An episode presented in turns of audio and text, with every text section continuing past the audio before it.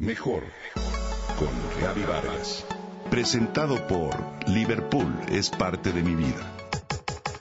Comunicación, imagen, familia, mente, cuerpo, espíritu. Mejor con Gaby Vargas.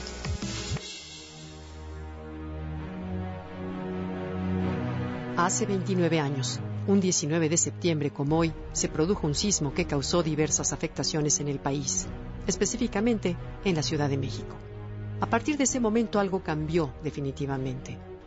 Se generó una cultura de protección civil, donde ahora se le da importancia a la prevención, a saber cómo reaccionar y qué procedimiento seguir en caso de un sismo, pero también fuimos capaces de demostrar qué tan solidarios somos ante nuestra propia desgracia.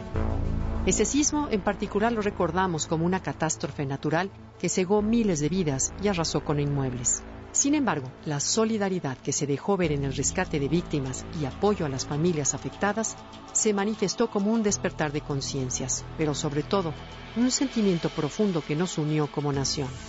Después del temblor de 1985, ya nada fue lo mismo.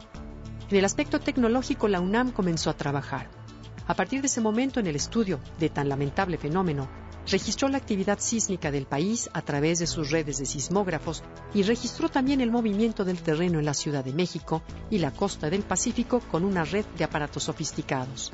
Hoy, parte de este conocimiento y esta cultura de prevención nos instruye sobre qué debemos hacer antes, durante y después de un sismo, pero sobre todo, cómo reaccionar en diferentes lugares para protegernos.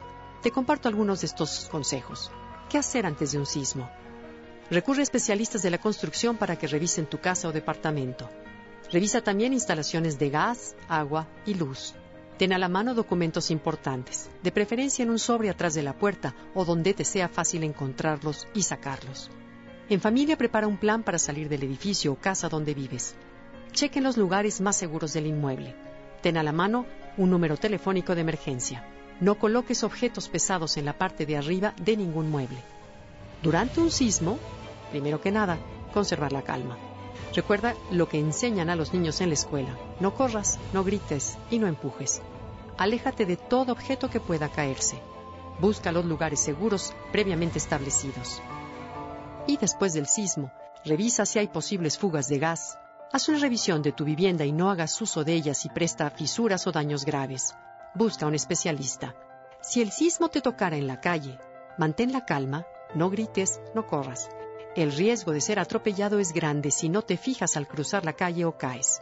Busca un sitio seguro, lejano a ventanales o cables de energía eléctrica, así como de transformadores. Si vas en un vehículo, mantén la calma y el control del mismo. Disminuye la velocidad hasta detenerte por completo.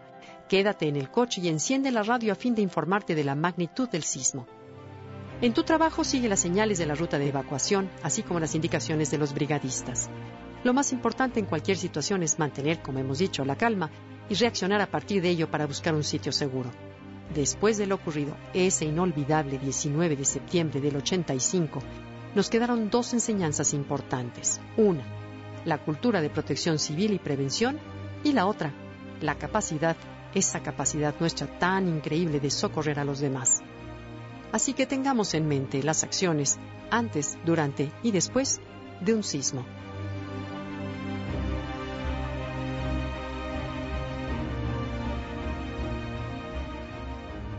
Comenta y comparte a través de Twitter. Gaby-Vargas. Mejor con Gaby Vargas. Presentado por Liverpool es parte de mi vida.